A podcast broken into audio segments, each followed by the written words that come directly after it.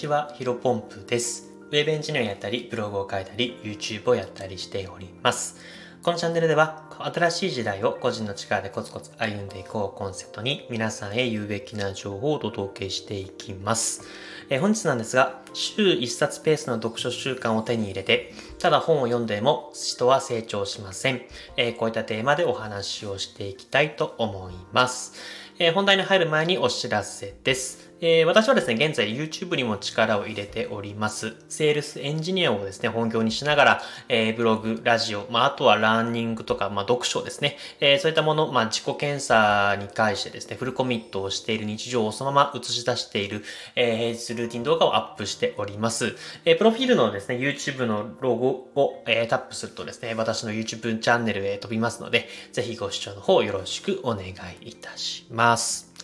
はい。で、ここから本題に入っていきたいと思います。えっ、ー、とですね、まあ僕はですね、読書がもともと苦手だったんですけども、えー、最近はですね、週1冊、まあビジネス書ですね、えー、これをですね、え、読むようになりまして、まあようやく読書する習慣を手に入れられたなというふうに感じています。多分ね、かれこれ4ヶ月以上は、え、継続することができているので、まあ、あの習慣化化できても、できたんじゃないかなと思っています。まあ、習慣化の定義は人それぞれかもしれませんが、まあ僕には考える習慣の定義は、えー、それをやらなかったら気持ち悪くなるっていうのが、まあ習慣かなというふうに思っておりますので、まあ、最近ね、読書をしないと気持ち悪くなっているので、まあ、あの、4ヶ月しか継続できていないかもしれないですけども、まあ、僕の中では継続でき、えー、習慣になっているんじゃないかなと思っています。まあ、ただね、ここで、えっ、ー、と、読書するようになって気づいたことがあるんですけども、えっ、ー、と、ただね、ね本を読む習慣をつけたところで人生は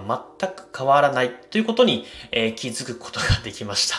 まあなんかね、たかが4ヶ月ぐらい読んだぐらいでね、人生わかるわけ、変わるわけないだろうとか、えー、そんなわかるわけないだろうというふうにね、批判される声もね、えー、飛びそうですけども、うん、まあやっぱり僕自身はね、本はね、インプットするだけでは意味がなく、まあアウトプット、まあすぐ行動に変換することによって、でしか、え価値が生み出せないんじゃないかなというふうに思っています。まあ、わかりやすい例で言うとですね、まあ、自転車の乗り方で、まあ、例えば本とか、うん、なんだろうな、えー、人からやり方を100回聞くよりも自分自身で1回乗ってみた方が多分上達するスピード、速さっていうのは速いですよね。まあ、それと同じようにですね、えっ、ー、と、本に関しても言えるんじゃないかなと思っています。まあ、もしかしたら世の中の多くの人はですね、本を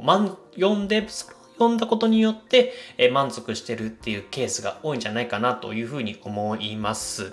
まあなんだろうな、それこそビジネス系 YouTuber っていうのが台頭してきて、まあ早2、3年、まあもうすぐ4年ぐらい経つのかなと思うんですけど、まああなたの人生は劇的に変わりましたかという質問に対してですね、多分イエスって答え、なんだろうな、自信を持ってイエスと答えられる人って結構割合少ないんじゃないかなと思います。まあビジネス系 YouTuber の動画をね、ひたすら読んだとしても、え、行動をしなかったらえ人生が劇的に変わらないようにですね、まあ、本にも同じようなことが言えるかなというふうに思っています。でね、あのー、で、なんかここまですごく偉そうにね、喋っているんですけども、まあ、なんでこんなにね、偉そうにっていうか自信を持って喋っているのかっていうふうに言うとですね、まあ、それはズバリ、まあ、過去の私もインプットマスターだったからなんですね。もうほんとね、えー、その当時は多分2、3年前ぐらいですかね、あの、鴨頭さん、まあ、YouTube 講演家の鴨頭さんの動画をひたすらに見ていましたね。あの、例えば会社経営とはこういったことだとか、うん自分の部下が飲みやま、飲みやま、伸びや、悩んでいるのはこういった理由だとかね、めちゃめちゃ生きて喋ってましたね。喋ってたというか考えてました。でもね、あのー、なんだろうな、もうただそれ読んで満足してたんですね。別に会社経営してるわけではいませんし、まあ会社の部下は何人かいたんですけど、まあ確かにちょこちょこ実践はしていましたが、あの、まあ、うん、なんだろうな、鴨頭さんの動画を見てね、満足していた部分が多々あったので、まあ、やっぱりね、鴨頭さんの動画を見るだけでは、まあ、全く行動していなかったので、人生は全く良い方向に進んではいませんでした。まあ、ただね、えっ、ー、と、まあ、散々このstand FM の放送では話していますけども、まあ、2021年1月からですね、えっ、ー、と、それこそまあ、鴨下さんの影響もありましたけども、まあ、一番大きな影響を受けたのは、やっぱ学さんの YouTube 動画でですね、まあ、あれをきっかけに、えっ、ー、と、いろいろ行動をしてきたらですね、まあ、職種も変わって、不動産の営業マンから今はセールスエンジニアをやっていて、なおかつ正社員ではなくフリーランス、まあ、個人事業主として今活動していると。まあ、本当にね、身の回りの、なんだろうな、出来事というか環境がもう180度変わったと言っても過言ではないぐらい、えー、劇的に変わったかなというふうに思っています。まあ、やっぱりこれはね、えっ、ー、と、インプットだけではなく、アウトプットを大量にしているからだなというふうに思っています。まあ、きっとね、多くの、うん、日本人というか、うん、本を読んでもね、意味ないよと言ってる人はですね、やっぱり行動してない人がほとんどなんじゃないかなと思います。まあね、もちろんね、行動し、本を読まずにね、行動し続けて、えっ、ー、と、成果を出してる人もいるはいるんですけど、やっぱり、まあ、そういった人は限られた天才だけで、まあ、僕みたいな凡人、まあ、あとは、あの、日本人というか、僕らのね、約9割ぐらいの人はやっぱり天才ではなく凡人なのかなというふうに思っているので、まあ、その中でね、やっぱり成果を残したい、えー、人の頭を飛び抜き、一つ飛び抜けるんだったら、まあ、本を読んで知識を蓄えた上で行動するのが一番の近道、えー、成功する近道なんじゃないかなというふうに思っています。まあ、例えばね、最近僕が本を読んですぐインプット、あ、ではなく、すみません、アウトプットをした例で言うとですね、あの、ゆうこさんっていう知ってますかね？確か、ちょいモテみたいな、けまあ、結構インフルエンサーの台頭というか、まあ、僕が多分一番最初に知ったインフルエンサーかもしれないですね。まあ、ゆうこさんが出されてる共感 SNS っていう本かな。まあ、そこでね、まあ、あの、私たちツイッターのヘッダーを変えましょうみたいなことがあったんで、僕本を読んですぐ、その、その日中か、次の日ぐらいにすぐ、あの、自分でね、まあ、簡単なものですけど、えー、ツイッターのロゴ、ヘッダーか、を作成してね、えー、の入れ替えて、まあちょっとね、結果には、あの、繋がっていないかもしれないですけど、まあフォロワーがね、えー、フォロワーさんが多少伸びたかもしれないですが、ちょっとそこは、えー、わからないです。まあ、あとはですね、あの、今すぐ書けの文章法。まあ、ブロガー、ブログをね、やってる人にとっては有名な本かもしれないですけども、まあ、今すぐ書けの文章法。まあ、これ本のタイトルがそのままなんですがもう、なんか、デスマス帳とか、デアル帳、ん？デアル帳とか、そういうデスマスじゃなくて、何でしたっけ？である帳、その、何とかであるとか、うん、なんとかなのだとかいう言い回しを、あの、あんま気にせずに書けという感じの本があってね。確かに、あの、いろんなね、文章術の本を読むと逆に、うんと、あ、これはダメだ、あれだ、あれはダメだという感じでですね、書けなくなってしまうんですね。ちょっとそこに悩んでた時に、今すぐ書けない文章法を読んでですね、あ、こういった風に書けばいいんだなというのでですね、まあ、すぐ文章に書いて、まあ、ブロにブログに落とし込んで、えすぐに行動につなげたっていうこともあります。まあ、やっぱりね、そこが結果か成果につながるかは、えー、もちろん重要ではあるんですけども、やっぱり行動することが一番大切かなと。で行動することによって、えっ、ー、と、まあ、A という、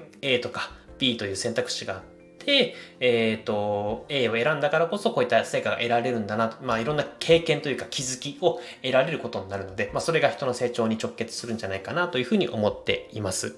まあまとめるとね、まあ本を読むだけでは、本を読む習慣を身につけただけでは人生は変わりませんが、まあ、行動し続けることによって多少なりとも、えー、自分の人生がより良い、より良い方向に進んでいくんじゃないかなというふうに思った話でございました。まあ引き続きね、僕は本を読んでいくと思います。ちょっともしかしたら、えー、と、本を読むタイミングではないえー、時期が訪れてですね、一旦ま本をやめるのはやめ、ん？本を読むのをやめるかもしれませんけども、まあ、それまではね、そういった適切なタイミングが来るまでは引き続き本を読んでいきてですね、まあ、これからもインプットではなくね、アウトプットに比重を置いていきたいなというふうに思っております。えー、本日の話は以上です。最後にちょっと雑談でですね、あのー、金曜日かな、あの、学学生ぶり、学生時の依頼ぐらいにですね、サイゼリアに行きましてね、あの、もうめちゃめちゃ満足しました